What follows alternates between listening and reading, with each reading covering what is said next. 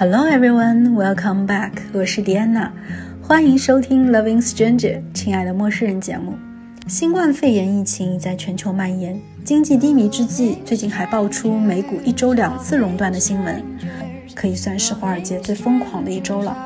尽管美股在周五交易日的最后几分钟上演戏剧性攀升，创下2008年以来最大单日涨幅，简直就是刚出 ICU 就蹦迪呀！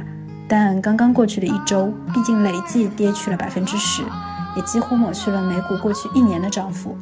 所以，2020年动荡似乎成了一种常态，谁也不知道明天会是怎样。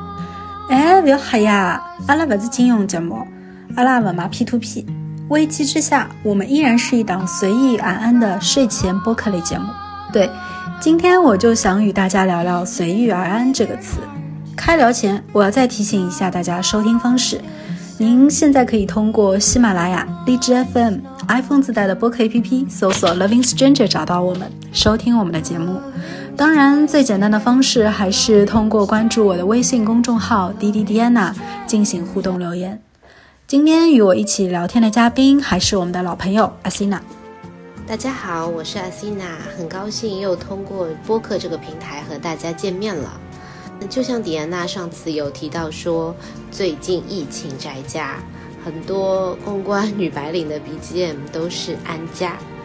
我也因为网络的热搜去看了一下这个片子。因为呢，我家里人曾经有从事房地产相关的工作，所以我看起来这个片子也觉得亲切度满满啦。但是其实最让我有感触的是罗晋饰演的徐姑姑这个角色。最近网络上也有蛮多对于这个角色跟人设的一些评论，跟相关的一些公众号的文章。他的佛系跟泰然处之的这样的一个生活工作哲学，其实也引发了一些我的思考，也希望可以借此机会跟你这边进行沟通，也将一些小小的想法跟广大的听众朋友这边分享。我觉得现代社会普遍是浮躁的，成功学网课盛行，其实是在贩卖一种焦虑，所以大部分人对于随遇而安的人生态度认识上是有很深的误解的。随遇而安这个词在成语词典里被解释为能安于所处的环境，它并不意味着不思进取。虽然乍一看可能是不够努力，但其实我觉得是一种嗯活在当下吧。就是你也许无法改变环境，但你的人生能由你自己做主，不后悔过去，也不惧怕将来。敢这样说的人，多半是因为他从未虚度当下。能做到这一点的人本身都已经不多，所以我觉得真正的随遇而安的人从来都是淡定平和的。他们对自己特别笃定和自信，坚信自己一定能够解决或应对眼前的困难。万一真解决不了呢，也有足够强大的心境来应对。随遇而安，我觉得这四个字呢，可以说就像是安家中徐姑姑人生信条的一个最佳的诠释吧。她天天呢都在办公室，也不着急出去发传单拉生意，但她呢却对上海的每一栋老洋房都如数家珍。这些特别经典的一些电视片段，最近还被蛮多人所津津乐道的。因为他从小原生家庭的一些教育呢，其实造就了他在性格跟处事风格上的一些非常的淡然跟大气，而我更觉得他对自己人生节奏的一个定义跟把控呢，这一点更是让人有蛮多的感触的。还记得在电视中，不管是他自己也好，在他的团队也好，在处理一些棘手的工作的时候，他的口头禅都是松弛一点。而当他或者是他周遭的一些人在目前的生活状态没有达到自己的预期时呢，他会说服自己，也会去劝说他人，说这可能只是目前现在人生阶段中的一个非常小的一个部分，而将来会有更多的精彩呢，其实值得在未来去发现跟感受。嗯，这份通透真的是让人感觉挺佩服的。三十岁的我们会比二十岁的时候有点不一样，而我最近认识一位四十岁的朋友，他站在他的年纪和时间维度上所透露出的那种随遇而安，让三十岁的我很是佩服。首先，他是一个生性随和、淡定的人，和他在一起极少听到他口中有抱怨之词，因为聪明如他，早十几年就看透洞悉了人间。这个世界上所有世俗的成功，百分之八十都是随机造成的，这是他告诉我的。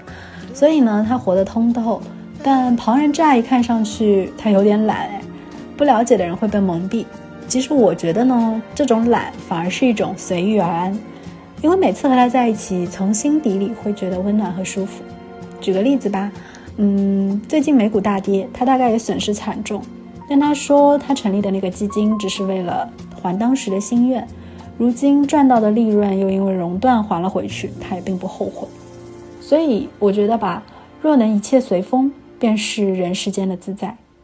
他的这份从容和自在的心境是很多人学不来的。我也遇到过很多人，他们一旦碰到麻烦事儿，第一反应就无比焦躁不安。同样是为了解决问题，当你开始焦虑，从气势上首先就输了一大截哦。就像我们之前也聊过成长嘛，那我觉得成长的过程呢，其实也是一个让我们变得越来越通透的这样的一个过程。因为在成长的道路上，随着我们年龄的上升，那我们的一些阅历啊、资历的一个上升，然后我们面对越来越复杂的一些周遭的一个环境，其实会有很多我们必须要去面对跟克服的一些障碍跟问题。这其实也会迫使着我们去让我们的生活过得淡定一点、简单一点，可以说让我们也慢慢的去学着随遇而安。因为像在三十岁嘛，我们的人生跟生活一定不可能像在二十岁的时候那样的简单跟纯粹，而社会跟工作其实也对我们会有很多量化的设定，我们也因此会给自己去设定很多自己我们希望实现的标准跟预期。所以说，这就好比我们一边在努力和自己去和解。去希望我们活出自己希望的样子，而一边呢，我们又可能希望自己的成长也可以满足到这些预期。就好比说在工作上，呃，我们现在可能需要越来越多的去做决定，并且要为我们所做的决定去负责。我们也可能会经常要去处理一些始料未及的 cases，这些 cases 呢，有的时候也没有对错，很有可能只是。介于你怎么样的去处理的一个这样的方式，而在生活上的话呢，我们也希望可以努力去实现我们的物质支出可能只占我们总收入的百分之十这样一个美好的愿景。但是其实这件事这些事情实现起来呢，并不像我们想的那么容易。我们可能在实现的过程中或多或少的会遇到一些绊脚石，有的时候真的挺让人沮丧的。也可能会让我们陷入一些非常纠结的一些困境，但是呢，其实从徐姑姑的人生哲学中，如果试着将这一切都作为我们生活的一个小小的部分，让自己活得松弛一点、洒脱一点，可能整个人的一个生活的状态也会因此会发生些许的一些不同。是的，这档播客节目的诞生就是典型的随遇而安。我一向不太赞同“万事俱备，只欠东风”这种说法，是更乐意想到什么就立刻去做。如果有人讲他一开始就知道自己要干嘛，然后做到了，我觉得大部分时候是胡扯。所以，我和阿西娜你在这里聊天，只是因为疫情这个看似危机，实则是机遇的东西。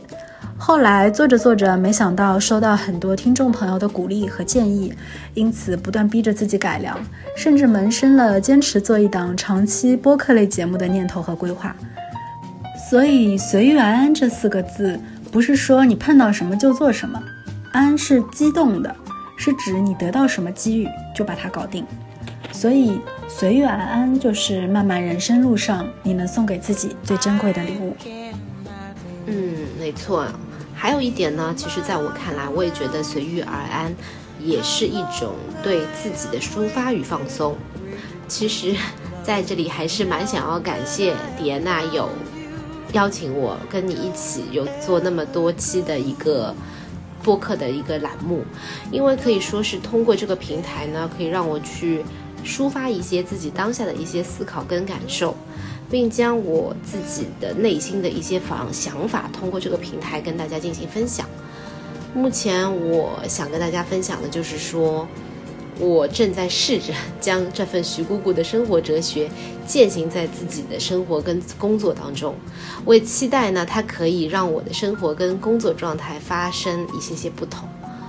我们谁也不晓得，在未来的两三个月的时间里面，我是否还会努力提醒自己去践行这番理论。但我想，这又何尝不是随遇而安的另外一种诠释呢？好了，节目到这边就要结束喽。最后，想与听众朋友们分享一个我今天读到的小故事。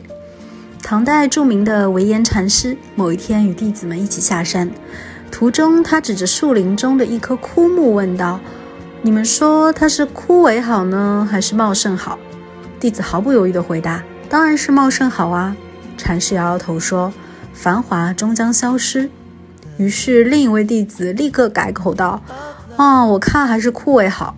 没料到禅师依然摇摇头说：“枯萎也终将成为过去。”最后呢，是一个机智的小沙弥路过，他淡定地回答：“枯萎的让它枯萎，茂盛的让它茂盛好了。”这个故事或许告诉你我：万事皆缘，随心自在，随遇而安，是为生活的修行。所以，不如让你我随缘一世，一世随缘。好啦，今天的节目就到这里喽，要和大家说拜拜啦。阿西娜，在这档随遇而安的节目尾声，你还有什么 tips 要给大家的吗？嗯，生活呢，其实都有不如意这个副产品，却也有成长跟时间这副良药。悦然的去接受这份不如意，再用时光和未来进行治愈。我想这是生活给我们最好的礼物。